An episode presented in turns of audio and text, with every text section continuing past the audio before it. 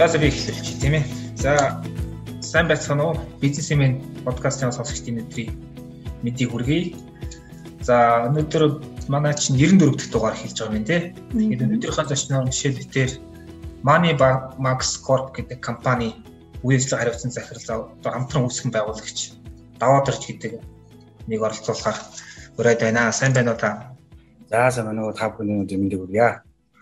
За за та Money Max Corp гэдэг компани болохоор Америкийн нэгдсэн улсад одоо бас үйл ажил үйл ажиллагаа явуулдаг. Ерөнхийдөө үндсэн үйл ажиллагаа нь Америкийн нэгдсэн улсад байдаг одоо Illinois мужийн Чикаго хотод үйл ажиллагаа явуулдаг ийм компани нэ. За тэгээд даваадар захирал маань өнгөрсөн одоо 3 сард Америкаас одоо ирээд одоо хүртэл буцах боломжгүй болчихад ингээд Монголоос ажиллаа хийж байгаа юм байдалтай байна. За тэгэхээр одоо надад яг сонирхолтой байна л да. Америкт ингээд Монголын финтекийг нутагшуулаад тэнд ингээд нөгөө бичиг санхүүгийн үйл ажиллагаа явуулж байгааг сонирхолтой санагдаж байна. Тэгэхээр та эхлээд энэ Money Max гэдэг компанийн талаар жоохон маань сонсогч тавьж ярьж өгөөч. Тийм яг аа юуны өмнө энэ подкастт урьж оролцуулж байгаад баярлалаа. Аа тэгээд яг Money Max гэдэг компани маань одоо 3 дахь жилдээ үйл ажиллагаа явуулж байна. Аа Америкийн нэгдсэн улсын Чикаго хотод байрладаг. Аа бидний одоо нөгөө бизнесийн модель бол ерөнхийдөө хэрэглээний зээлийг финтек Монгол дээр одоо Монголын финтекийг ашиглаад Америкийн хэрэглэгчид нийлүүлэх зах зээлд нь нэвтрэх гэсэн үндсэн зорилгыг бол агуулж явж байгаа. За одоогийн өнөөгийн байдлаар бол бид яг нөгөө Америк стандартаар бол манай компани одоо нөгөө бичлийн бичил шүү дээ тий. 3 дахь 3 дахь 3 дахь жилдээ үйл ажиллагаа явуулж байгаа чинь одоо тэр нөгөө маш залуу байгаа хэлбэр байхгүй юу. Тэгээд бид зөв яг тоо утгаар ярих юм бол нэг 1000 давхарсан доогоор нэг 1300 орчим харилцагчтай. За үүсгэн байгуулснаас хойш нэг 2.7 сая долларын зээл олгосон. За одоо тэгээд одоо тасралтгүй үйл ажиллагаагаа явуулаад өргөжин тэлэх зорилготой ийм компани байгаа юм. А яг бид ямархуу одоо нөгөө зорилготойгоор ажилладаг бай гэхлээр санхүүгийн ерөнхийдөө хүртээмжтэй байдлыг Америкт нэмэгдүүлэх Аа тэгээд дээрэс нь одоо тэр Америк гэдэг орн ч өөрөө ялангуяа тэр санхүүгийн тэр хэрэглээний зээл энэ дээр одоо 100 100 жилийн туршлагатай шүү дээ. Тэрнээс одоо яг орчинд нь ажиллаж бас магадгүй туршлагаас нь суралцах ноу хаваас нь Монгол те одоо авчрах. За эсрэгээрээ Монгол Америкийн хооронд одоо санхүүгийн одоо тэгээ гүүр болж холбох тийм зорилготой байгуулагдсан компани байна анх одоо байгуулсан яг тэр түүх нь яг ямар хвай? Аа анх байгуулсан түүх нь гэхээр бид 2017 оны сүүлээр бол яг үйл ажиллагаа хийгээд байгуулагдаж явсан. Бид бол эхлээд Америк нэгдсэн улсыг яг зөв нэг маш нэгдүгürt бол маш том зах зээл хоёрдугаарт бол Монголд ч н одоо биднес бас ерөнхийдөө санхүү санхүүгийн салбар ялангуяа технологиор суурилсан санхүүгийн салбар чинь сүүлийн хэдэн жилд маш их хурцтай хөгжиж шүү дээ тэгэхээр энэ хөгж хөгжилж байгаа хөгжил одоо энэ олдоц энэ одоо гарч байгаа ноу хавыг тийшээ нутаглуулж болох уу гэдэг одоо үндсэн санаа гаргаж ирээд тэгээд энэ компани ингээд байгуулад явсан. Одоо тэгээд яг нөгөө юм байгуулад явхлаар чинь нэг алдаа оноо гарна те бэрхшээлүүд гарна энийг нэг ярих юм бол их баялаг төг байгаа л да. Тэгэхээр яг ямар хүмүүс танахаар үйлчлүүлдэг гэсэн үг үү? Тэр бас их сонирхолтой санагдаж байна л да. Зөв. Ам ерөөд ингээд биднес нөгөө яг наач аяг байсаад байна л да. Ингээд Америкт зээлийн үйл ажиллагаа эрхэлдэг, Тэрлэн зээлийн үйл ажиллагаа эрхэлдэг гэхлээр монголчууд тий ялангуяа ингээд яагаад ийм баян орн яахлаарэ а одоо нөгөө тий манайхан очиод өрсөлдөөд идэх чадвар байд юм уу гэж яриад юус итгэдэггүй байхгүй юу. А эсрэгээрээ тэр чинь болохоор айгүйх боломжтой. А яагаад гэвэл энэ хэдийгээр одоо нэг Америкийн тэр банкинг систем нь ингээд өөрөө хөгжсөн ч гэсэндээ тэгээ Forbes-ийн тэр одоо 2019 оны өөлөө датаг нь би ингээд хараа суучхад нөгөө unbanked underbanked гэдэг нэг ойлголт байна шүү дээ тий. Нэг шүү гэсэн үг гэхээр яг unbanked гэдэг чинь огт нөгөө банктай харьцдаггүй бас нэг тийм хэсэг бүлэг хүмүүс байгаа даахгүй юу. Тэр нь бол яг нийт хүн амынхаа нэг 5% орчим байгаад байна гэж бодоод байгаа. А нэмэх нь бол тий дахиад нэг 16% нийт хүн орчих нь 16% нь бол underbanked байхгүй. За энэ ямар хүмүүс байдаг вэ гэхээр одоо яг зүгээр нөгөө арижааны банк нь тийм хадгаламж эсвэл одоо харилцах данстай мөртлөө хараахан одоо нөгөө зээлийн бүтээгдэхүүн авдаг тэр нөгөө кредит харилцаанд ороогүй эсвэл нөгөө нэг орсон хугацаанд харьцангуй бага тиймэрхүү харилцагчуд байгаа байхгүй. Тэгэхээр энэ нь бол зах зээлийнхээ хувьд ярих юм бол айгүй том зах зээл те. Ерөнхийдөө нэг 18 тэрбум Америк доллароос одоо за ямархуу бүтээгдэхүүнийг одоо хэрэглээний зээл вэ гэж оруулахаас шалтгаалаад 24 тэрбум хүртэл тийм том зах зээл байгаа юм л да. Тэгэхээр яг бид яагаад яагаад болохгүй гэж гэдэг те үндсэн тийм одоо нэг зорилго байгаа учраас энийг үүсгэн байгуулахыг шийдсэн. Тэгээд энийг үүсгэн байгуулахад явсан манай нэг одоо Монголын нэг хөрөнгө оруулагч Бичиг Globus Group тий санхүүгийн байгууллага байгаа шүү дээ тий тэрний одоо захирал Хотгон Бат гэдэг бас бундаг одоо visionary залуу байгаа. Тэгээд бидний хамтын хүчээр ингээд энэ компани үүссэн байгууллагад явж байгаа. Тэгэхээр одоо ингээд Эленес мужид очиж Чикагод одоо ингээд ийм одоо бичил зээлийн ийм одоо байгууллага байгуулахад ер нь яг одоо Монгол байгуулахаас ер нь ямар хөө ялгаатай гэдэг мэдээс тэр Эленес мужид бас нэг тийм санхүүгийн одоо энэ харилцааг зохицуулдаг тусгай төрийн байгууллага байж таарна тий. Тэр нь ер нь танад тэр байгууллага нь танай ямар шалгуураар танад тусгай зөвшөөрөл өгсөн байж таарах вэ тэгэхээр одоо Ер талаар жаах яриач. Аа тийм яг яг зүгээр нөгөө аа санхүүгийн компани байгуулна гэдэг чинь одоо өсөөсөг нөгөө санхүүгийнх нь яг одоо экосистемд нь орж байгаа учраас тэгээд ялангуяа одоо нөгөө гадны хөрөнгө оруулалттай байгууллагууд орж байгаа учраас энэ дэр бол шалгуур бол жоохон өндөр. Аа нэгдүгürt нь бол хамгийн ихэдгээрт нь бол нөгөө хөрөнгөний хэмжээ шүү дээ 4 сангийн доод хэмжээний хөрөнгөний хэмжээ харж байгаа. Хоёрдугаарт нь тэр нөгөө бизнес төлөлгөөг харж байгаа ямар хуу зах зээлийг ямар хуу бодитойгоор харж байгаа айл зах зээл дээр ямар бүтээгдэхүүнээр тий. Одоо нэвтрүүлэх гээд байгаа гэдгийг харж байгаа ямар маркетингийн план байна гэдгийг харж байгаа тий. А дээрэс нь яг зүгээр нэг Америкч нь өөрөө нөгөө бодлого нь бас их гоё нэгдүгээр бизнесийг ингээд дэмжиж явдаг тий. А тэгвэл бизнесийг дэмжих дэмжихтэй нөгөө ажлын хамгийн гол шалгуураас нэг ажлын байр энэ компани бий болох юм уу гэдэг шалгуурыг хараад тэгээд ингээд нөгөө тусгай зөвшөөрлөө олгож байгаа байхгүй юу. Аа тэгээд олохдоо болохоор яг зөв хамгийн бас нэг жоохон бэрхшээлтэй юмнууд нь юу исэн бэ гэхлээр нөгөө Монгол талаасаа бол нэг мөнгөний их усрыг одоо нөгөө цэвэр гэдгийг те одоо нөгөө анти лондринг гэдэг нэг баахан одоо юу байгаа шүү дээ шалгуурууд байгаа. Тэр нь тэрийг одоо давж гаргахад бол жоохон асуудалтай байсан. А яагаад асуудалтай байсан гэхэлэр нөгөө нэг одоо ингээд Монгол хүмүүст ингээд энийг бол хэлхэн зүг байх гэж бодож ингээд Монгол гэд ярингуут тий одоо Сингапур ингээд юм уус нэг дэлхийн өндөр хөгжилтэй орноос хөрөнгө оруулалт оруулж байна гэх юм бол тэднес ч юм бол ингээд баг ногоон гэрлэр ингээд явчихдаг тий. Одоо Монгол тухайн үед одоо бас тэр бас арай саарч гсалтад ороогүй байсан. Гэхдээ бас тэр нөгөө нэг рейтингээр айгу муу байсан учраас бидний одоо хөрөнгө оруулагч гэж яг хийм бэ чи өөрөө хийм бэ те санхүүгийн туршлагач нь одоо манай санхүүгийн одоо экосистемд ороод ажиллах чадвартай мó гэдэг талаас нь их харж байсан. Тэгэхээр бол одоо миш мишэл асуу. Зах зээлээ хэрхэн судалсан байсныг шалгуураар авч үзье гэсэн. Та бүхэн тэгэхээр яг зах зээлээ яаж судалж ирсэн бэ? Ямар датанд тулгуурласан бэ? Хэр их хугацаа зарцуулсан бэ? Бас Аа Монголоос зах зээлийг бол яг зайнаас бол судалсан их нийлж. А гэхдээ нөгөө зайнаас судалсан болгон чинь бас яг нөгөө газар дээрээ буугаад очихлаар чинь шалгуур байгаа шүү тий. А тэгээд бид нь хамгийн гол Америкт байгаа хамгийн гол давуу тал нь юу юм бэ гэхээр ерөнхийдөө ялангуяа тэр нэг санхүүгийн системд оролцдог байгууллагууд санхүүгийн хэрэглэх хэрэглээний одоо тэр датанууд нь бүгдээрээ ил байдагт байгаа байхгүй. А бид яасан бэ гэхээр одоо би сандын одоо манай Атган бат бит хоёр ингээд өөрсдөө одоо бараг 2 сарын хугацаанд те нэг жижиг өрөөнд чойжлох шахуу болж байгаа тал те өөр юм хийхгүй байж байгаа биднээс ингээд за ямар ч Америк гэдэг том зах зээлийг харчлаа те энд бол биднээс ажиллах боломжтой юм байна те а тийм учраас одоо яг айл мужи вэ гэдэг дээр айгүйх судалгаа хийсэн байхгүй. Ягаад гэвэл нөгөө Америкчин дээр холбооны ус учраас ингээд биднес Америкийг ингээд нэг гэж ойлгодог. Гэтэл яг үнэндээ тэр чинь 50 өөр хуультай тий 50 өөр хэрэглээний одоо зээлийн хууль байх гэдэг шүү дээ тий. Тэгээд өөр өөр шалгууруудтай өөр өөр одоо одоо нөгөө өөр өөр маягаар одоо хүмүүсийг шалгадаг үйл ажиллагааг нь одоо аудитлдаг ч юм уу тий.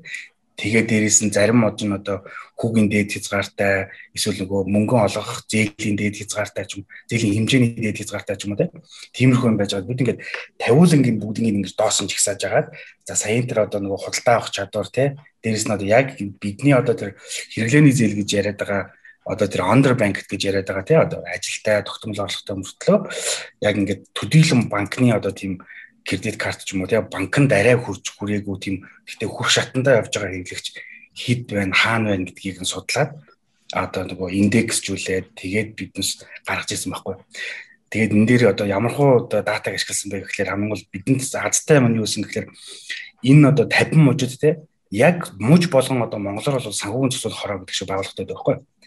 Тэгээд тэр байгууллага нь жил болгон одоо нөгөө датануудаа бүгднийг ингээд багцлаад гаргадаг тий одоо тэнгуү тэнд чинь нөгөө санхүүгийн бүтээгдэхүүний мэдээлэл ямар ямар өрсөлдөгчтэй байгаа тэд яаж одоо нөгөө хэрэглэгчтэй хүрдэг мүрдэг гэх мэтчлэн одоо тийм их мэдээлэлүүд байдаг байхгүй ашиглаж болохоор тэгэхээр бид тэд мэдээллийг бүгднийг ингэж цоглуулж агаад тэгээд одоо энэ зах зээл дээр орох хэрэгтэй байна. За орох орохдоо биднес яг 4000 хүртэл одоо тий зээлийг бол доллараар хүмүүс бол зээлийг олгож болох юм байна. А хугацааны хувьд биднес одоо хэрэглэгчээ хэм байна, эрсдлийг хэрэглэгчийн эрсдэл талыг нь нэлж агаад тий а 2 жил хүртэл 3 жил хүртэл хугацаагаар олгож болох юм байна. Ийм бүтээгдэхүүн бол цаашаа явах юм байна гэдэг дүгнэлтэнд бол хүрж ирсэн. Тэгэхээр танах бол одоо ингээд андер банк хүмүүс хэд өөрөө хэллээ. Одоо банкны үйлчлэгийг тэр бол авч чаддгүй. Тэгэхээр арай илүү эрсд одоо бусад том одоо банкуудыг одоо илүү эрсдэлтэй тийм одоо хэсэгт нь ажиллаад байна гэсэн үг шүү дээ. Ихэд тэндээс ингээд одоо бизнесийн ашиг хийх гэж байна. А гэхдээ бас одоо тэр Illinois мужаас танай зөвшөөрлөгтөө бас одоо одоо тэр нэг санхүүгийн чадамжаас гадна те энэ компани бас одоо яг а манай одоо нэг мэдийн засагч гэдэг юм уу энэ зах зээлийн юм бас нэг ямар хувь нэмэр болох уу гэдгийг бас харсан байх. Ягаад тэгэхээр тэр чинь бас зүгээр нэг гадны компанирад ашиг хийх гэсэн бас тэрийг компаниг яаж тэр нөгөө нэг одоо ямар нэг юм ашиглах те одоо зүгээр харуул шийдэх. Тий, асуудлаа шийдэх тэр өнцг нь юу ийсэн юм бол. Яг Монголоос яг би тэгж бол харсан гэж бодохгүй байна. Одоо жишээлбэл те гэхдээ ерөнхийдөө нөгөө занжин шугам Америкт нөгөө баримтлаад байгаа ядаж одоо мужуудын те одоо нөгөө төвшөнд баримтлаад байгаа жанжин шугам нь юм бэ гэхээр ерөнхийдөө хөрөнгө оруулалт болол те ирж байгаа мөнгө урсгалч өөр нээлттэй байя гэсэн л зарчим шүү дээ тий. Тэгээд хөрөнгө оруулалт чинь үнэхээр бизнес нь амжилттай болоод явах юм бол тэр чинь хамгийн гол нь нөгөө ажлын байр байхгүй да. Америк хүмүүсийн ажлын байр тий. Одоо магадгүй энэ жилдээ 20 хүн дараа жилдээ 60 хүн болоод байна тий. Тэгээд тэгэхээр одоо жишээ бизнес чинь өөрөө ашигтай бүтээгдэхүүнээ зөв сонгоод маркетингаа тий зөв тий одоо бүтээгдэхүүн зөв нутгшуулаад ингээд ашигтай явсан тохиолдолд энэ чинь өөрөө ингээд нөгөө мужийнхаа эдийн засгийн одоо одоо нөгөө те ажил ажилтай ажил орлоготой байдлыг те дэмжихт нь ингээд нөлөө үзүүлдэг учраас л ерөнхийдөө гадаадын хөрөнгө оруулалтууд бол нээлттэй байдаг даа. А тэгээд энэ дээр нөгөө даваагч дээр түрүү нэг ирснийхаа дараа нэг хальт ярьж ирсэн. Тэр нь юу гэхээр зарчмын амар тийм одоо Монголд ажиллах те Монголд одоо ингээд компани бизнес байгуулад ингээд санхүү зөв хороо одоо эсвэл бусад ерөнхийдөө төрийн байгууллагатай харьцах те ерөнхий ингээд зан одоо тийм одоо зан төлөвийг ингээд бодглохлоор Америкт ялангуяа Illinois мужид те амар том ялгаа байдаг. Юу гэхээр биднийг бол анханасаа л дэмжиж ийсэн. Тэ ил тод байна, хууль дүрм нь хууль дүрм журм нь маш тодорхой байна те. Одоо дээрэс нь дэмжих зарчим гэдгийг л би амар их тийм гонцолж ярмаар байна. Бид яагаад дэмжих гэдэг хэлээд байна гэхээр бид одоо ингээд жишээл ингээд нэг төрийн хяналт шалгалт ингээд Монголд одоо жишээлбэл те ингээд компанид ингээд орлоо гэж утгад энэ ч нөгөө нэг яг тийм дарамт талаас орж ирээд байгаа байхгүй миний бодлоор л те одоо жишээл ингээд мэрэгжлийн хяналтын шалгалт орлоо гэж тэгэхэд ингээд яаж иж байгаа л одоо нэг юм гаргаж ирэл ярих гад те одоо татварын шалгалт орлоо гэхэд заавал алдаа болох хэрэгтэй юм шиг нэг тиймэрхүү менталити байх гэдэг шүү дээ те. А тэгэхээр эсрэгээр миний одоо бодсоор биднээсийн одоо яг Америкт Чикагод туршлага юу байсан бэ гэхээр хурж ирээд дэмжиж идэв юм байна. Дэмжих дэмжихт яаж юм гэхээр биднес ингээд үүд хаалгаад өнгөж 2017 оны сүүлээр нэгээд 3 сар үгүй яг бүнд одоо яг нэг зээл гаргаж эхлээд 3 сар болоод яг бүр одоо нэг анх тусгай жишээл авснаас хойш 6 сарын дараа анхны аудит ороод иж байгаа юм. Санхүүнд зүйл хороолсон те. Тэгээд орж ирсэн яасан гэхээр биднээсний нөгөө би ч нөгөө нэг нэг тийм одоо нөгөө анхны аудит юм чинь те одоо ямар хуу ямар хүлээлт ямар хүлээлттэй байх гэдэг чинь айгуу тийм сонин шүү дээ тий. Бага бүхмаа гаргаж өгвөл бид энийг ингэж хийж гин санхүүгийн бүтээгдэхүүнээ ингэж гаргаж гин бид одоо хүмүүсээ одоо ингэж таньж гин тий. Манай бүтээг манай одоо энэ хэрэглэгч бол ийм хэрэглэгч ийм ажилтаа гэдэг нэг бид нэг Монголд байхгүй бас нэг юм байгаад идэв Америкт юу гэхээр ажил орлоготой хүнд зээл олох хэрэгтэй байхгүй ажил орлогогүй бол зээл олчихгүй ягаад гэвэл тэр үрийн трап гэж яриад шүү дээ тий үрийн одоо тийм одоо өрийн дарамтанд оруулахгүй маягаар тий. Тэгэхээр энэ талтаа ингээд холбогдлоо бүх ингээд мэдээллүүдийг ингээд гаргаад өгсөн чинь тэр аудитор гэдэг одоо би бүр Жош гэдэг нэг хүн орж ирсэн нөгөө би бүр аягүй сайн танд. А тэр хүн яасан бэ гэхээр за даваа би танайхаа ингээд жижигхэн гэдгийг ойлгож чинь шин гэдгийг ойлгож чинь те би ингээд энд 20 дахь жилдээ ингээд аудитыг хийгээд явж чинь та нар одоо энэ бичиг баримтыг энийг нь хар те одоо жишээлбэл employment page та бодоо тэр цалингийн авдаг хуудсыг ингэж хар банкны одоо ийм ийм ийм хуулгыг хар та нарт энэ байх хэвээр одоо ID-г нь те одоо ерний үнэлгийг нь ийм ийм мэдээллүүд нь зөв байх хэвээр гэвчлэн ингээд бүх талаас нь зөвлөд Тэгээд одоо жишээл биднес одоо яг яг гаргаж байгаа бүх дүрм журамд нь тухайн үед бол миний ажил бол нийцэг байсан байхгүй да тий. Гэтэл яг 1 2 3 4 5 6 7 8 гэдэг ийм ийм ийм алдаа дутагдлууд байна шүү. Энийг та нар засаад тэгээд тэрийг одоо цаашд нь одоо тэр тий одоо алдаа асуудал гаргахгүйгээр яваарай гэд ингээд сануул одоо нэг сануул гэхээс илүүтэйгээр зөвлөмж маягаар өгөөд ингээд яваад тэгээ яг дараагийн удаа жил орж ирэхдээ яг тэрнийхээ дагуу ингээд шалгадаг тийм тийм тийм процедуртай шал уурсаа илтэй л энэ тий. Шал уурсаа илтэй. Та дөрөв ярьсан ингээд одоо Америкийн тэр нөө бичиг санхүүгийн зах зээлд бол тэр нөө дата аяг олдцтой байдаг гэх тий.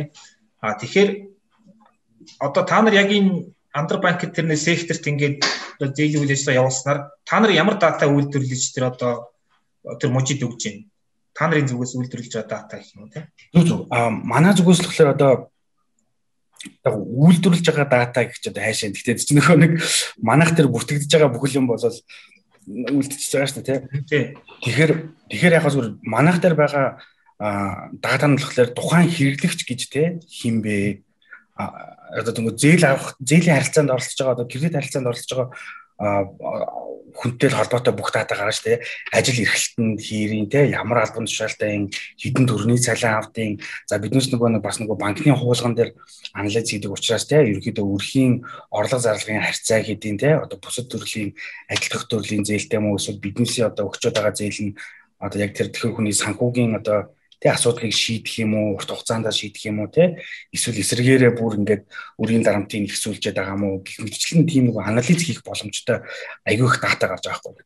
А тэгээд манай одоо яг бидэн чиг адилхан ижил төрлийн үйл ажиллагаа явуулдаг тий одоо хэрэглээний зээлийн компаниуд болохоор одоо банкнд арай одоо нөгөө очих болоогүй ч юм уу. Тийм эсвэл банкны одоо зүгээр нь очиод нөгөө кредит карт ч юм уу эсвэл нөгөө бусад кредит төрлийн үйлчлэгэнд хараахан орох орж чадхааргүй тийм шалгууртай хүмүүсийг аваад тэдэн дээр одоо нэгсэндээ ихтгэл үзүүлээд зээлийн харилцааг нь үүсгээд те кредит хисториг нь үүсгээд энэ бол үнэхээр сайн хүн одоо нөгөө сайн кредит worthy те хүн байна гэдгийг нь тодорхой хугацааны дараа одоо ингээд шалгуураар те шалгаж мэдээд тэгээд одоо тэр хүн одоо манахаас одоо тэгээ хамгийн гол нэг авж байгаа зээлийн хэмжээ чинь өөрөө хязгаарлагдсан шүү дээ 4000 доллар тий. Гэтэл тэр хүний санхүүг хэрэглээж одоо машин гээл тэгэхэд хамгийн том машин чинь 225,000 доллар. Тэгэхээр манахаас одоо ингээд тэр одоо хугацаанд нь төлсөн тий хариуцлагатай төлсөн зээлийн мэдээллүүдийг угаасаа тэр нөгөө нэг том кредит бюро гэж ярьдаг шүү дээ. Одоо Америкад нөгөө кредит скоринг компаниуд тий Experian, TransUnion Clarity гэдэг манайх тэр байгууллагатай бүгднтэй хамтарч ажилладаг байхгүй.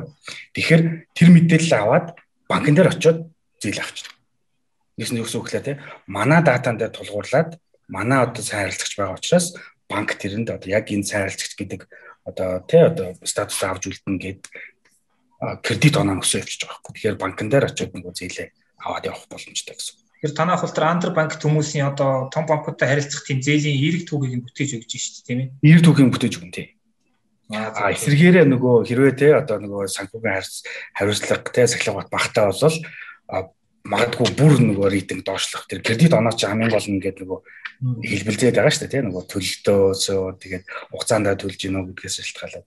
Тэгэл жолоочийн оноо ашигтай юм шиг явах юм л тийм ер нь бол тий тий тий тэгээд бас танах нөгөө нөгөө хэрэглэгчдийн чинь бас нэлээдгүй хэсэг нь одоо Америк дахь монголчууд байдаг гэж сонссон тийм тэгээд энэ талаараа та яаж Аа тий манайх болохоор яг нөгөө Чикаго ч н одоо Америкта хотынхаа хувьд одоо монголчууд хамгийн их байгаа ер нь хот шүү дээ тий одоо албан бус тоогоор нэг 17 мянга байлоо нэг 5-аас 6 мянган өрх байдаг гэж судалгаа байдаг байхгүй да. Тэгэд бид яг анхандаа угаасаа шин зах зээл те бас одоо нөгөө бид шууд Америк хүнийг Америк датан дээр одоо тэр датаг ингээд ойлгоод ажиллаж чадах уу. Тэгээд чи хамгийн гол нь нөгөө зээлийн компани чинь тэр хүүгэхээс илүүтэйгээ ер нь бол рискийг хэр зөв тодорхойлж чадж байгаа те тэрүүгээрээ л амжилт олж байгаа шүү дээ. Тэр чинь л одоо нэг нөхөө баггүй те. Тэгэхээр тэрийг чадах нь уу гэдэг одоо нэг өнцгөөсөө бас харсны үдэн дээр те ямар ч байсан бүгдээ эхлээд одоо нөгөө дим димэндээ гэдэг шиг монголчууд ихтэй газар очие ба монгол хүмүүс бол яас яагарахгүй өсөөсөөг нөгөө underbanked гэдэг рүү бол ихэнх нь яг орох гээд байдаг байхгүй да. Яагаад гэвэл чинь одоо нөгөө шин манайх чинь яг Монгол community гэдэг чинь бол Америктай шин штэ одоо хятадууд бол те солонгосчууд бол одоо ингээл хятад бол 300 жил 300 жилийнхэн түүхүүсээ явж гин те солонгосчууд одоо баг магадгүй одоо 60 даа 50 жилийнхэн түүхүүсээ явж гин гэдэг утгаараа тэгж байгаа байхгүй. Тэгэхээр манайх монголчууд очоод одоо үйлчлсэн. А яг клиентелийнхаа бүтцийг ингээд хаард үзэх юм бол манайхын нэг дөрвөн хүний одоогийн байдлаар дөрвөн хүний нэг гурван монгол байгаад байна л да. Ямар нэгэн байдлаар тийм одоо Монголтой second generation ч юм те. А тентхийн монголчууд ихээр яг танахаас ямар төрлийн үйлчлэгийг илүү төлөхөө авч байна үү зээл. Яг нөгөө а хэрэг одоо нөгөө хэрэглээний зээл авна л да тий 4 хүртэл 1000 долларыг тэгээд нөгөө 3 жил хүртэл хугацаатайгаар авна штэ тэгээд одоо хүссэн үедээ ингээд төлөө дуусгачих тий тэгээд хамгийн гол нь тэднээс чинь өөрөө нөгөө кредит билдинг болоод байхгүй тий санхүүгийн байгууллагатай харьцсанараа өөрийгөө одоо санхүүгийн сатил цахилгаан баттай иргэн гэдгийг нотлоод явчихж байгаа юм л да. Одоо хэрэглээний зээл гэхээр одоо янз янзын автомашин эсвэл одоо тэр сургалтын төлбөр гэж ойлгохгүй юу? Аа тэр нь бол тий янз янз л байгаад байгаа. Тэгээд яг зөвхөн биднээс зориулалтыг нь ингээд бас судалгаа хийдэг л те. А тэгэхэд яг нөгөө машины машин засах, машин авах ч юм уу тий урьдчилгаа төлбөр, машин засварлах ч юм уу тий эсвэл одоо сайн дөрвж яриад байгаа коллеж tuition гэж яриад байгаа тий их дээд сургуулийн төлбөр за магадгүй зарим тохиолдолд нөгөө эрүүл мэндтэй холбогдолтой гарсан эмнэлгийн зардал тий одоо нэг гинтийн зардлууд байдаг штэ. Иймэрхүү юмнуудыг бол илүү авах гэдэг. За яг бас зөвхөн монголчуудаа бас нэг тийм нэмэлт нэг тийм одоо нөгөө категори гэдэг нь юу гэхээр нэг Монгол руу мөнгө явуулдаг тий одоо ар гэрийг л ар гэрийгэл энд одоо дэмжлэг үзүүлж байгаа хэлбэр шүү дээ. Тэр нь бол бас нилээдгүй хэдэн хоёрыг эзэлж байгаа харагдтыг. Та түрүү ингээд тентхийн монголчууд голдуу ингээд нөө андер банкт гэдэг англи руу орчдөг гэж юм. Энэ нь одоо ерөөхдөө яг ямар хөө шалтгаантай та бас яг жоохон дэлгэрүүлээ яриад гэж. Аа зүг зүг. Яг нөгөө түрүүн би ярьсан шүү дээ андер банкт гэж юу нэг хий юм бэ гэдэг тий А тэгэхээр энэ хүмүүс маань ерөнхийдөө бол ямар нэгэн одоо арилжааны банкнд те одоо хадгаламж эсвэл одоо харилцах данстай. А гисэн хэдий ч а тухайн одоо нөгөө банктайгаа нөгөө кредит буюу тэр зээлийн бүтээгдэхүүнийг ямар нэгэн байдлаар автахгүй хэрэгэлдэггүй одоо хүссэн ч одоо авч чадахгүй одоо нэг банкны хувьд хувьд бол тэр хүмүүсийг нөгөө итгэх эрсдэлтэй гэж хараад шүү дээ эрсдлээ ч хүмүүс бол одоо эрсдлийн түвшнүүд арай өндөр гэж хараад шүү дээ тийм хүмүүс байхгүй да. За тэгээд монгол хүмүүсийг би ерөнхийдөө нөгөө багтдаг гэд хэлчихлээр буруу юм. Ер нь бол тийм өдөр чинь нөгөө амар баялаг шүү дээ бүтцийн хувьд тийм одоо их одоо итгэхдээ би бол зүгээр яхав зүгээр ингээд underbanked байх магадлал нь их байгаад байгаа шалтгааныг ерөнхийдөө нэг тийм 3 4 зүйл байна гэж бодож байгаа тийм. Нэгдүгürt нь нөгөө Монгол одоо Монгол community чинь өөрөө шин тийм одоо анхны одоо Монгол хүмүүс ч очиад одоо юудад тохоор 90 оноос явсан байдаг шүү дээ ер нь бол тий. Тэгэхээр за тэгэхээр одоо нөгөө залуу community, залуу цагаачийн community байхгүй юу. Тэгэхээр одоо тэр банктай харилцсан харилцаа 5-аас доош жил байх магадлал айгүй ихтэй тий. За тэгээд дээрээс нь одоо нөгөө шинхэн очсон бол нөгөө мэрэгчлэрээ тий өндөр цалинтай ажил хийх боломж нь хараахан бага Тэгээ одоо нөгөө тэр цэнхэр захтан гэж ярьдаг шүү дээ ерөнхийдөө тий. Тиймэрхүү ажлуудыг одоо ихэнх нь хийгээд байгаа уу гэж харагдаж байгаа. А тэгээд тиймэрхүү ажил хийдэг хүмүүсийн ингээд нөгөө ерөнхий характеристик нь ингээд хараад ахлаар яг нөгөө ажлын нөгөө олдоц ихтэй боловч ингээд нөгөө ажил шолж байгаа одоо интервал хугацаа нь бол тий арай ойрхон байгаад байдаг тий хурдан хурдан ажиллаж солиод гэсэн үг шүү дээ. А нөгөө талдаа болохоор ямар хөө характеристик байдаг юм гэхээр одоо нөгөө mortgage те одоо нөгөө яг бүл хөдлөх хөрөнгийн тийм зээл аваагүйгээсээ болоод одоо нөгөө туризмын байран дээр ингээд нөгөө нүүх тийм нөгөө нэг нэг хотод амьдарч байгаа л те. Өөр хот руу ингээл нөгөө дахиад нэг хотод амьдарч байгаа л одоо нөгөө ажлын байранд ч юм уу эсвэл нөгөө сайн ажил болохлоор ингээд тийм нүүж байгаа юм чинь өөрөө кредит скоронд нь одоо ингээд нөлөөлөд идэв байхгүй те. Тэгэхээр тэрэн дээрээ толгуурлаад ерөнхийдөө тийм under banked байх гэдэг эрсдэл байдий а тийм ч учраас манайхан одоо одоо яг одоо money max те одоо манайдын client бол мөн баггүй. Гэхдээ бүгдээрээ бол биш шүү. Айгуу тийм тийм mainstream-д ороод ингээд явцсан хүмүүс бол айгуу байгаа шүү. Тэр чинь тэгж хийж болохгүй. Тэгэхээр та түрүү хэллээ Монголын финтекийн бизнес моделийг ашиглаж байна гэд. Тэгэхээр а энэ тухай илүү дэлгэрүүлээд ирэж юу Монгол финтекийн ноу хау нь юу юм бэ? Яагаад энийг илүү тохиромжтой гэж үзсэн бэ? Ам яг финтекийн гэдэг тэгэхээр нөгөө финтек гэдэг чинь нөгөө амар том ойлголт шүү дээ тийм нөгөө нөгөө тийм яг бидний зүгээр харж байгаа өнцгөн юм бэ гэхээр аа Монгол финтекийг Монгол финтек финтек финтектэй ямар ч байсан тэр нөгөө зээлийн одоо тэр тий зээл зээлдэгч хурж ирээд зээл хүсгээс ихсүүлээд зээл хаагдах хүртэл хугацаа нэгсэндээ бүтэн цикл гэсэн үг шүү дээ тий. Тэрийг автоматжуулах процесс дээр болол одоо ялангуяа тий одоо money max бол одоо яг өнөөдөр төсөл дээр ажиллаж байгаа байхгүй да. А тэгэхээр Монголын одоо яг миний харж байгаагаар одоо биний ажиллаж байгаа төсөл дээр бол биднес юу харж байгаа тэгэхээр Монголын биднес өнөөдөр финтекээр дамжуулаад энэ хэрэглэгч хинбэ гэдгийг таньж нөгөө нэг know your client тэ KYC тэ. А тэгээд хэрэглэгчийн датаг биднес одоо сайн тэр нөгөө experience юм уу те одоо TransUnion гэдгээс автоматар авч байгаа шүү дээ. А тэр авсан датагаа бид одоо өөрийнхөө нөгөө автомат алгоритмаар те анализ хийгээд энэ хугацаа энэ хүний нөгөө урт урт нөгөө богино дунд урт хугацааны эрсдэл ямар хувэ гэдгийг ерөнхийдөө нөгөө тоон утгаар ингэж анализ хийгээд за тэрнтэйгээ уялдуулсан одоо риск портфолио үүсгээд тий тэгээд одоо нөгөө зээлийн одоо эрхийг зээлийн хугацаатай зээлийн нөгөө хүүтэй санал болгож байгаа. Одоо энэ процессыг л биднес хийх гээд үзээд байгаа байхгүй а гэхдээ одоо би бол одоо зөвхөн нөгөө финтекийг нөгөө зээлийн талаас нь хараад байгаа учраас манай Монголд бол одоо тий амар их нөгөө биш үү. Одоо өдөр болгон л өөрчлөлт бол ингээл яг яг финтекийн одоо эн чинь одоо буцалж штэ тий. Тэгэхээр би бол зөвхөн нөгөө тэр зээлийн олгох процесс хэрэглэгчээ таних А за тэгээд тэр дээрээс нь одоо тэр нөгөө нэг бүтээгдэхүүнийг ямар хуу нөхцөлтэйгөө санал болгох вэ гэдэг дээр л тийм технологиг автоматжуулаад тий green болгоод тий амархан болгоод тэгээд бүр hassle free болгоод байгаа дээр л манай бол одоо ноу хав орших гэдэг. Тэгэхээр яг Монголд ингээд финтекүүд яг өгчөж जैन те. Гэхдээ та түрүү ярьсан ингээд Америкт ингээд янз бүрийн одоо датаг олж авахд илүү хялбар байдагтай илүү одоо олдцтой те. Тэр чинь маш удаан жилийн түүхүүд. Гэтэл Монголд бол ингээд тийм дата бол илүү байхгүй те. Тэгэхээр яг Монголд энэ хэрэгжиж байгаа финтекийн бизнес моделийг Америкт аваачвал одоо дата нь олдцтой учраас илүү үр дүнтэй ажиллах боломж байна гэсэн үг юм. Тийм яг үнэ. Аа нөгөө биднийсийн одоо жишээлбэл Монголд ч дата гэдэг ихлээр Монголд байгаа хэрэглэгчийн дата ялангуяа яг зээл цаг банк санхүүгийн салбар бол бүр нөгөө бусад салбарыгаа бодвол хэрэглэгчийн дата Монголдоо л харьцангуй их штэ тий а гэтэл энэ датаг одоо жишээлбэл Америкт байгаа хэрэглэгчийн нөгөө дундаж дататай харьцуулах юм бол хамаагүй гүйхэн байхгүй. Гүйхэн гэдэг маань юу гэж нэ гэхээр тий одоо нөгөө тэр хүнийг одоо тэр 20 настайгаас нь хойш одоо тий ингээд цуглуулсан дата бол Америкт холдоод байдаг тий. Одоо хаана нүүсэн хаана амьдарсан тий. Одоо нөгөө хаана ажилласан тий.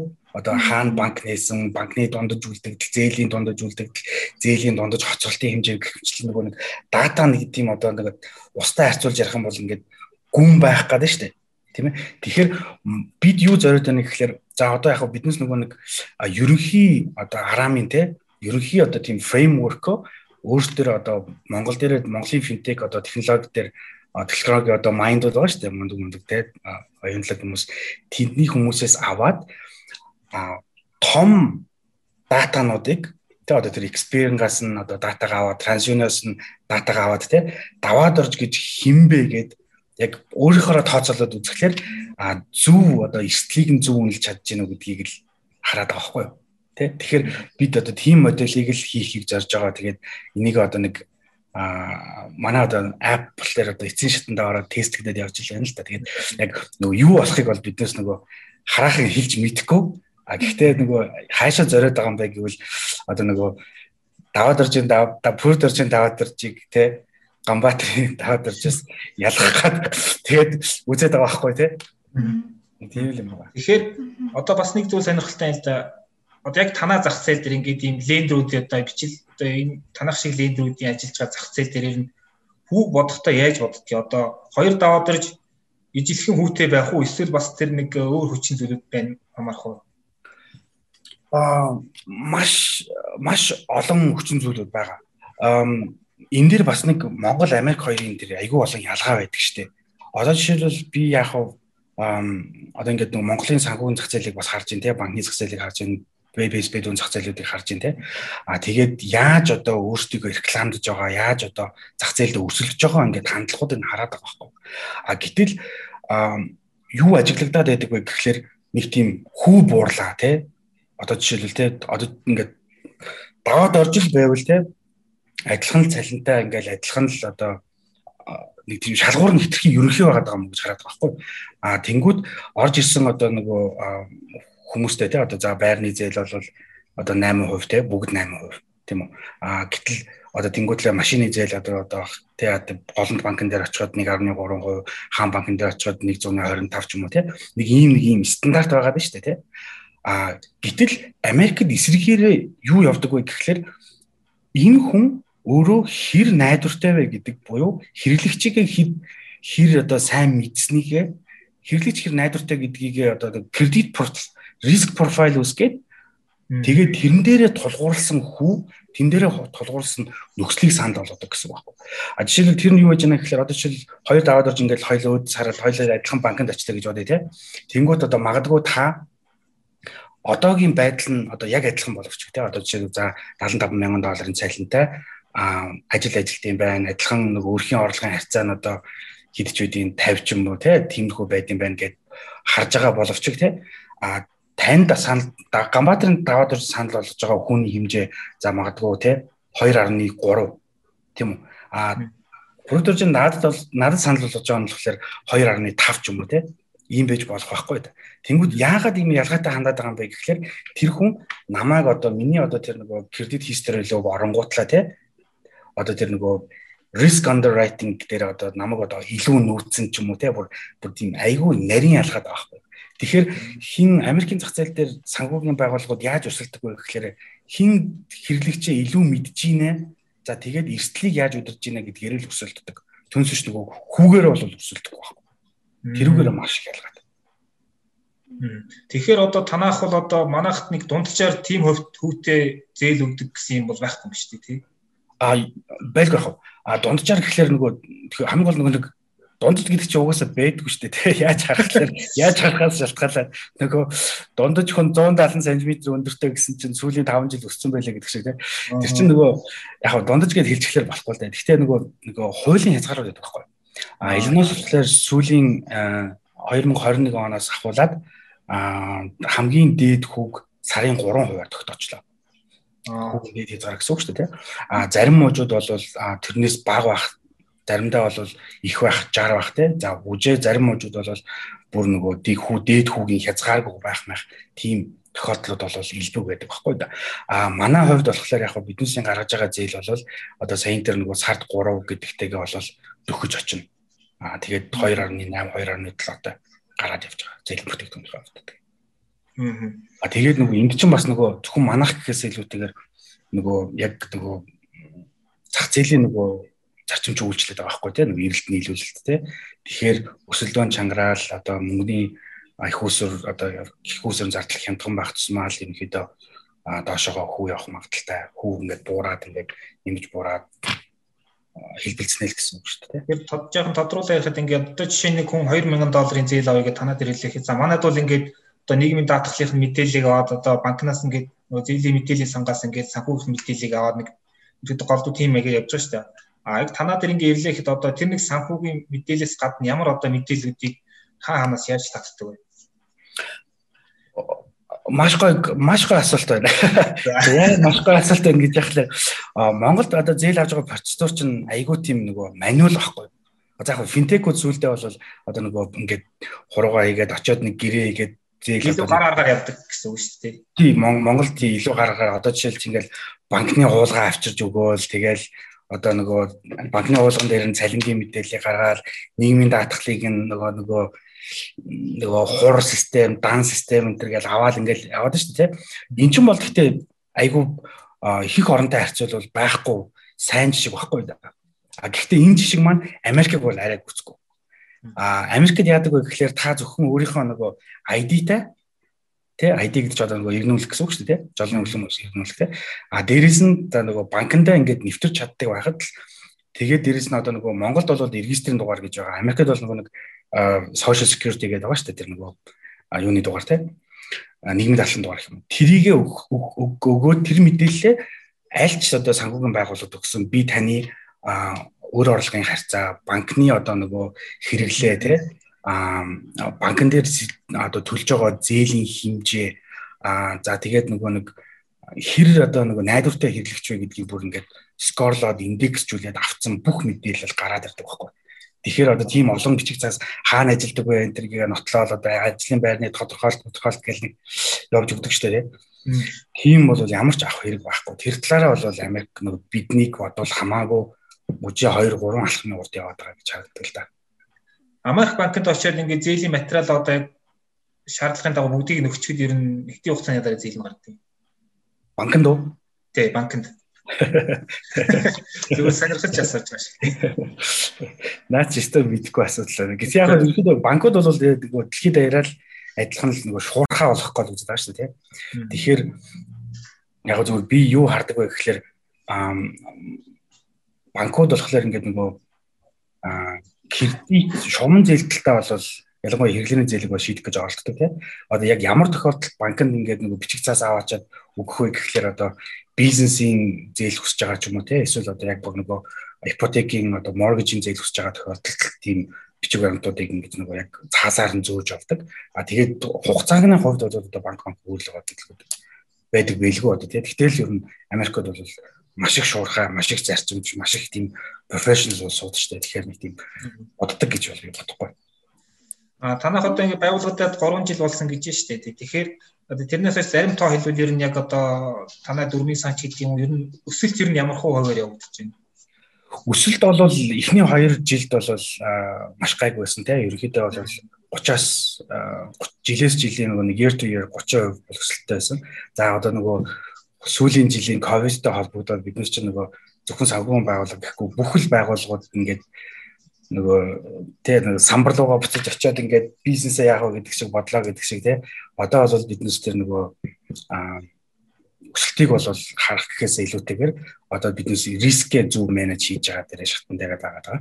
За харин энэ сорилыг одоо дэлхийд дахинд ингээд байгаа сорил энэ бицүү үеийг дайландуулаад жоохон цагч гарлаа тий тэрэн дээр нь дайландуулаад биднес өөрсдийнхөө нөгөө тэр финтек аппига боловсруулад илүү олон хэрэглэгчид хүрэхтэй одоо тэгээ дээрэс нь Америкт байгаа тэр стратегийн партнершипүүдээ өргөжүүлэх тэгээд яаж илүү том зах зээл дээр гарч болох уу яаж илүү нөгөө Америкчууд руугаа тий шууд чиглэсэн зөв маркетингийн борлуулалтын сувг олох уу? Яаж одоо аппа промот хийх үү? Гэдэг тал дээр л ер нь ажиллаад сүүлийн 6 жил Монголд байлаа да. Биш 6 сар 6 сар ч гэдэг жил болсон шүү. Эндээс бас нэг зүйл тодруулбал та Америкт бизнес э, эрхлэхэд бол яг юу юу өөр байдаг юм зарчмуудын талаар ярьлаа. Тэгэхээр яг э, гадагшаа ялангуяа Америк руу гарахаар төлөвлөж байгаа заавал одоо санхүүгийн гэлтэхгүй бизнес эрхлэгчдэд яг юун дээр анхааруул зүгээр гэж та хувийн туршлагаасаа хэлэх вэ? Эсвэл одоо өөртөө тулгарсан мэрэгчлээс ч байд юм уу? Хуваалцвал. Зүг зүг. Аа нөгөө наадах ч юм болохоор яг би бол ингэж л боддог. Одоо монголч нь одоо ингээд 30 жилийн дараа ингээд ажлуулчлаа гэж яриаддаг. Тэгэл ядуу хэврэл байгаа шүү дээ. Тэгэхээр одоо энэ миний бодлоор бол одоо энэ дэлхийн 200 гаруй улс орн чинь те хөгжийн гол зам нь чи дэлхийд юу нийлүүлж чадах юм бэ? Юуг бусдаас илүү нийлүүлж чадах юм бэ гэдэг л асуултын л хариултыг зөв олох шүү дээ. Тийм шүү дээ. Тэгэхээр зөвхөн Америк гэлгүй ерөнхийдөө экспорт чиглэж байгаа зүйлүүд чинь ямархуу одоо нөгөө шаардлага хангасан байх юм бэ гэх юм бол те нэгдүгээр чиний бүтээгдэхүүн чинь ямар хэрэглэгчийн хэрэгцээг яаж шийдээд байгаа? Хялбар юм уу хямдхан юм уу чанартай юм уу эсвэл бүр огт одоо нөгөө шинэ хэрэглээ гаргаж ирээд те яваад байгаа юм уу гэдгийг сайн тодорхойлох. Хоёрдугаар одоо ялангуяа Америкч нь одоо тэгээ 3 4 300 дахь жилдээ бизнес хөгжөөд явцсан. Эн чинь бол маш их тогтвортой олон төрлийн олон бизнесийг ингээд одоо өөртөө агуулдаг тийм баялаг экосистем байна шүү дээ тэгэхээр яг таны бүтээгдэхүүн юугаараа ялгаатай юм бэ гэдэг дээр л маш их анхаараач ял гэж би одоо үйлдвэрлэгч ялангуяа экспорт хийх гэж байгаа хүмүүст л хэлмээр байдаг л да тий. А тэнгууд биднес юу яадаг вэ гэхээр яг нөгөө жирийн дунд үйлдвэрлэлийн ингээд нөгөө ярьж байгаа одоо тэр нөгөө хөдөө аж ахуй дээр суурилсан ч юм уу тий одоо жишээлбэл гар урлал идэл дээр суурилсан ингээд монголчуудын хүмүүстэй ингээд уулзаад явж ил байдаг л да тий.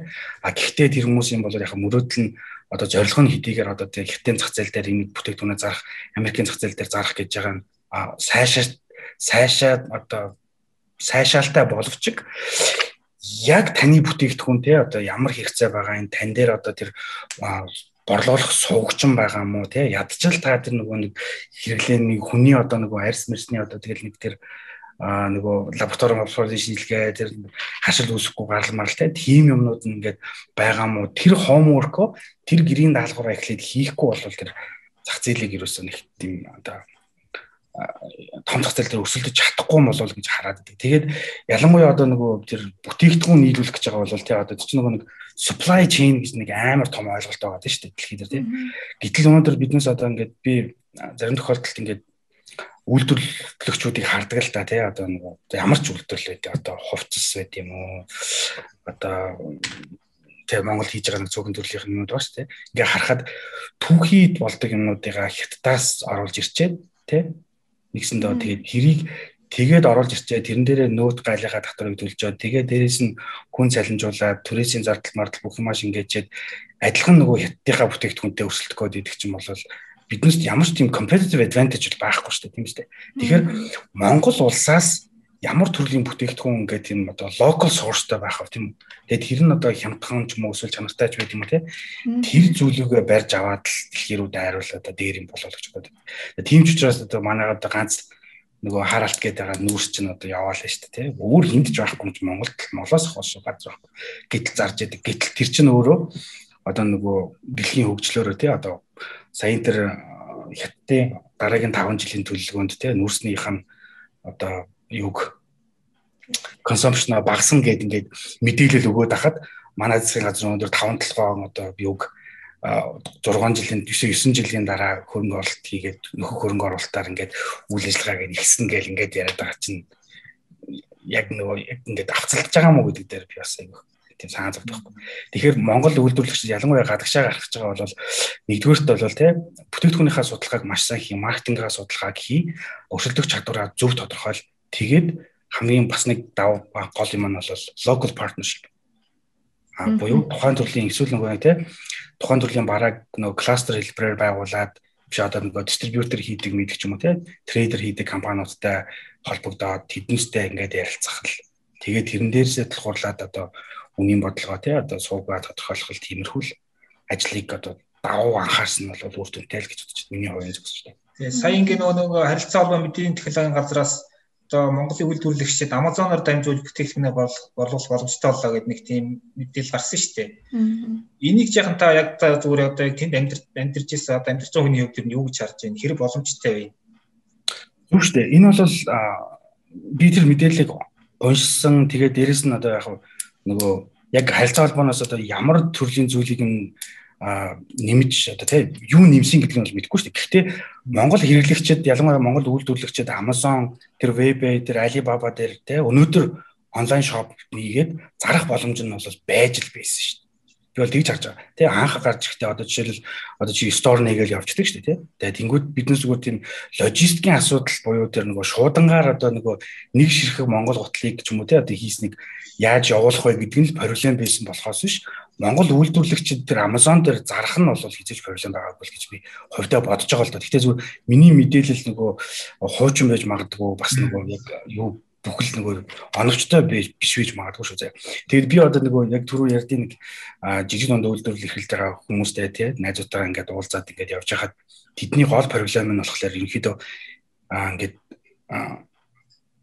зах зээл дэлхийн зах зээл дээр тэр одоо тэр платформ ч байсаар л байхад тийшээгээ огт хийхгүй те ингээд эсвэл хий зүрхлэхгүй юм эсвэл минийхийг хин чахгүй те гэдэг нэг тийм нөгөө нэг айдас байгаад штэ те. Хүн болгонд л байх хэрэгтэй айдас. Тэрийгээ давж чадахгүй байгаа болохоор л тэр одоо зайн тэр олон платформыг ашиглаад дэлхийн зах зээл дээр гарч чадахгүй байгаа мó гэдгийг л гэж боддог штэ. Тэгээд харилцаа холбооны төсөл хороноос энийг нь одоо биднес одоо нөгөө Монгол үйлдвэрлэгчид бараа зарах боллоо гэж. За тэрнийхээ яг тэрний дагуу бүр яг бодит дэмжлэгийг үзүүлдэг бол тэг бүр яг ноу хавыг за зургийг ингэж авна тэг одоо банкныхаа системийг ингэж холбоно энийг нь одоо логистикийн асуудлаа ингэж шийдэн мэднэ гэдэг юм а тэг их классын зөвлөгөө мөлгөдөг бол би нэг бол үнэхээр том ахиц гэж бол харж байна. А гэхдээ зарах эрх нь бол 10 жилийн өмнө eBay-гээс авахул байсан шүү дээ. За баярлалаа. За тэгэхээр манай подкаст одоо Moneymax компани үйл ажиллагаа хариуцсан захирал даваад ирж оролцож байна. Тэгээд бас ахаад ганц хоёр зүйлийг зочноос асуумаар л да. Өөрөө нэг анх Америк түрүү ярьсан ингээд Монголын community ингээд айгу хайрцангуй залуухан ингээд өөрөөр нь анх яаж Америк төл тавьж ирсэн тэр төг үсэж яриач. За карьерийнхаа төвөнд яаж яваад ийм үйл ажиллагаа эрхэлдэг болчих тий. За ангаа ярих уу юу ярих уу гэдэг шиг. Аа тэгээд яг дааж би бол нэг өөрийгөө айгу азтай хүн гэж боддتي. Аа амьдралынхаа үе шиг толгонд би айгу тийм сайн хүмүүстэй таарад явдаг. Тэрэндээ ч үнэхээр их баярлдаг. Анх одоо 17 настай байхдаа бас сайн зөвлөх те сайн туршлагаар болсон хүмүүсийн зөвлөгөөг аваад Америкт явж байлаа. Америк тухай ч одоо 2003 2002 онд Америк гэдэг юм чинь анх л одоо ерөнхийдөө ийм одоо opportunity тий land of opportunity гэж ярьдаг шээ тий. Тим орон байдгийн ингээд тэгээд биднес мэдээчгүй ямар ч газар байдгийг гэдгийг мдээгүй тий. Тэгээд нэг англи хэл нэг жоохон сурцсан энэ бол чухал юм байна гэж ээж аваа ингээд өгсөн тий. Тэгээд нэг жоохон хэл сурцсан байсан явсан. Очсон очоод одоо ёстой нөгөө 5 долларын нөгөө пепперони пиццануудыг зөөгөөд л те анхны ажлынхаа гараа гэхлээр ингээл нэг 5 6-аар нь ингэж нөгөө ингэж тавьж байгаа л нэг хаалга нь ингээд татхлаар ингээд унцдаг Nissan-тай байсан. Nissan Sentra 80 доонд очилээ. Надаас хөгсөн байлаа яа. Тэгэл тэрэн дээр ингээ гараагаа эхэлж исэн.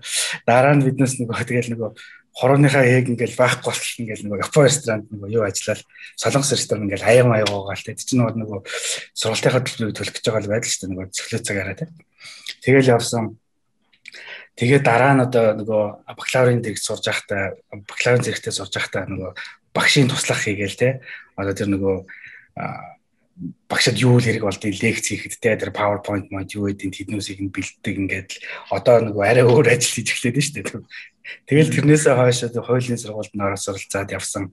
Тэгээд Монголдо хурж 6 жилийн хугацаанд бас томоохон компанид удирдлагын тушаал хийж үзлээ. Маш их их юмыг сурлаа тийм Монгол Америк хоёрыг харьцуул сурлаа. За Америкт одоо хуулийн сургууль суралцж байхдаа бас хуулийн фирмд одоо 3 жилийн 2 жил харантай одоо ажиллаж үзлээ. Яг одоо нөгөө тий Америкт хуульч байх гэдэг ямар өндөр шалгууртай ямар тийм ёс зүйн тий одоо тийм ус бууралддаг ажил хийдэг юм байна гэдгийг нь ойлгож авсан.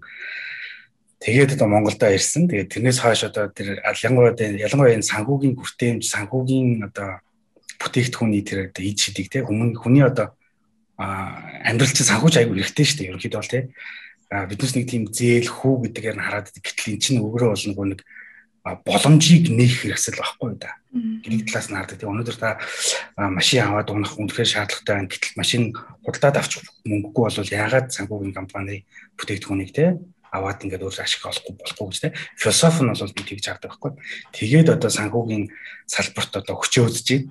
А суралцж байна. Энэ салбарт бол маш шин. А тэгээд а энийг бол Монголд одоо ялангуяа ингээд миний харж байгаагаар бол Монголд одоо энэ буцлаад ингээд өсөлдөөд хөгжөөд байгаа тийм энэ финтекийн салбар энэ финтекийн ард байгаа энэ оюунлаг залуучуудыг бол би дэлхийд одоо гараад тийм үү зах зээлийг нь биднес жимийн одоо нэг зам гаргаад жимийг нь нээх юм бол өсөлдөх боломж нь ингээд бүрдчих юм болоо тий тэгээд бид одоо заавалчгүй нүүрс уул уурхаа майн голия гэдэг тэр нөгөө Тэгээ Монгол биш Майнголиа гэдэг шүү дээ Монголсонд. Зүгээр л нэг газар нь дараа нь баяглал ухдаг юм шиг манай улсыг хараад байдаг. Энэ имижийг өөрчилж чадах юм бол ерөнхийдөө бидний үеийн те одоо манай генерашны ялалт байх юм болов гэж боддتي. Тэгэл энэний хадлал ажиллаж ийн гэж одоо хэлэх гээд байна л да. Та түрүү хэлсэн Чикагод 5 6 мянган одоо Монгол айл байдаг гэдэг. Ер нь одоо одоо зүгээр миний төсөөлж байгаа зүгээр багцаарж байгаа одоо түрүү одоо очсон одоо тэнд очиод одоо гарсан хүүхд төрсэн хүүхдүүд ихэнх одоо эхнээс ингээд их сургууль төгсөөд ажлын талбарт гарч байгаа. Тэр нь яг яг энд байгаа хүмүүс ингээд бодохдоо ингээд Америкт очсон хүмүүс ингээд тэнд очиод гоё жаргалтай ингээд гоё тансаглаа амьдарч байгаа гэдэгт яг э, бодит байдал яг тийм байж чаддгүй те тэр болгон. Тэгэхээр ер нь энэ одоо Чикагодох монголчууд ер нь Америкийн монголчууд маань ямархуу хүсэл мөрөөдөлтэй те яаж их амьдарч जैन тэр талаар ажих яриас Монгол community ер нь ямархуу байна юм ярих. Зүг зүг. Ам би одоо одоо 17 настайгаас хойш ер нь 90 очин Америкт баг 14 5 5 жил амьдарсан юм байна. А тэгэхээр ерөнхийдөө бас монгол хүмүүсийнхаа дунд байна те. А тэгэхээр эднийсийн амьдралыг бас харна л та. Сайнтайж байна, муутайж байна те. А гэхдээ яг зүгээр нөгөө даваад орчин хэлээд байгаа шиг хүн болгонд жаргаад байхгүй л те. Яг зүгээр Монголд нэг тэгж харах гад идэм болов уу гэж би бодсон. Гэхдээ зүгээр хүн болгоно нөгөө одоо чинь нэг үеигээ бодвол биднес чинь маш их тийм глобалчлалд орчлоо шүү дээ. Хүн болгоно л гадаад явж үзлээ, хүн болгоно л ажил хийж үзлээ те. Хүн болгоно л сурж гин. Тэгэхээр монголчууд одоо Чикагод ч юм уу те эсвэл Америкт яаж амьдарч байна гэвэл те би бол яг л бусад орны цагаачд Америкт яаж амьдардаг вэ те замналаараа л явж ийн л гэж харж байгаа. А тэр нь юу гэхээр одоо бол биднес эхлээд бол те одоо нөгөө биеийн хүчний голдуу те одоо мэрэгжил те мэдлэг шаардахгүй ажлуудыг хийж эхэлж исэн болол одоо одоо нөгөө кластераараа ингээд бизнесүүд нь хөгжиж авах жишээтэй те кластераараа гэж юу хэлж байна гэхээр одоо нэг тэр нөгөө ялангуяа Чикагод бол тэр одоо нөгөө салооны тийм гоо сайхны тийм одоо салон хийдэг гоо сайхныг гоо сайхны одоо бүтээгдэхүүнийг ингээд гаргадаг тий тэрийгээ бүр ингээд чейн болт хэлбэрээр ингээд болгоод франчайз хэлбэрээр ингээд болгоод өөр мужуудад ингээд нийгээд явж байгаа залуучууд бол байна. А тэр бол тий бизнесийн одоо бүр нөгөө төвшин тонгодог төвшөнд нь очиод явж байгаа гэсэн үг тий. За дараагийн нэг бизнес бол одоо тэр нөгөө түргэн хоолны бизнес түргэн хоол гэхээс илүү тэгэхээр нөгөө суши тийм тий одоо тийм хоолны газар рестораны бизнесүүд байна. Энэ бас яг адилхан бүр чейн маягаар ороод тий зарим одоо миний дээр бурито суши бурито байлаа нэг тийм компани нэг бэдийн тэрийг би харж байгаа. Яасан гэхлээр тэр ингээд одоо бүр франчайз төвшөндөө ингээд те бүр яг Америкчуудын зөвлөхийг нь аваад ингээд явуулаад ингээд арга хэмжээ франчайзаа зарах гэдэг тийм их ажил хийжсэн те би таарж исэн амар сайн баргаж исэн. Дараагийн нэг том кластер бол одоо яа харахгүй нөгөө том тээвэр, ачаа тээврийн нөгөө тракинг гэж яриад байгаа шүү дээ. Тэр бизнесүүд бол байна. Анхны очсон компани маань одоо бараг л 20 жилийн түүхтэй болж штэ тэр тэр одоо нөгөө тракинг индустрид те 50 60 одоо тийм том тэрэг одоо нөгөө том шалаанзууд штэ тэр нөгөө 40 тонн 60 тонн 80 тонноо даадаг. Тиймэрхүү одоо ажил эхлээд одоо тэр Америкийн 50 мужаарнд хөндлөн гулд явж байгаа компаниуд байна те за тэгээд одоо энэ бол бизнесийн төлөө а яг монголчууд ч нэг анхны монголчууд одоо очиод нэг second generation гэж яриад байгаа шүү дээ. Хоёр дахь үе нь бол явж байгаа тий. А тэднээсийн донд бол угаасаа бүр толгоогоороо цойлцсон эрдэмтэд хуульч эмч нар тий. А тэгэл одоо татврын мэрэгжилтэн үйл хөдөлгөөнгийн зах зээл дээр тоглолт хийж байгаа залуучууд. За тэгээд хамгийн их нь бол одоо бидний мэддэг IT залуучууд байгаа шүү дээ. Маш их том том компаниуд өөрсдийнхөө бүр яг одоо нөгөө том компани жижиг юм хийхгүй бүр том компани бодлогын түвшинд ингээд гараад явж байгаа хүмүүсийг бол байгаа шүү дээ. Facebook, Google, Google дээр энэ том дата, big data батан дээр ажилладаг. Тим хүмүүс бол байгаа гэж харж байна. А тэгэхээр тэгэхээр одоо түрүүнд аваад ирж асуултанд хариулахдаа тий Америктийн монголчууд ямар ажиллаж байгаа гэвэл ямар хөө байна вэ гэвэл тий яг л бусад орны цагаачууд яаж ирж исэн яг тэр замналаар нь явж байгаа. Удахгүй бол бид одоо тэр Монголын одоо тий Монголоос Америкт амьдарч байгаа хүмүүс одоо бүх талаараа нийгмийн одоо нөгөө тий топ топ топ хүмүүс болох болов гэж би бодож байна. Тэр нь ч бол юм ихтэй байгаа. За баярлалаа. За. За. Бидний урилгыг хүлээн авч ирж оролцсонд баярлалаа. Таны ажилд нь амжилт хүсье. Тэгээд олон хүмүүс бас танаас урам зориг авч зориг орж байгаа бах гэж найдаж байна. За тэгээд бизнес имэн подкастыг та бүхэн Apple болон Google-ийнхаа подкаст аппликейшнээс мөн Монголынхаа M+ аппликейшнээс YouTube дээрс манай подкаст орж байгаа. Тэгээд вебсайтаар манай ороод бас сонсож үзэх боломжтой шүү. За баярлалаа.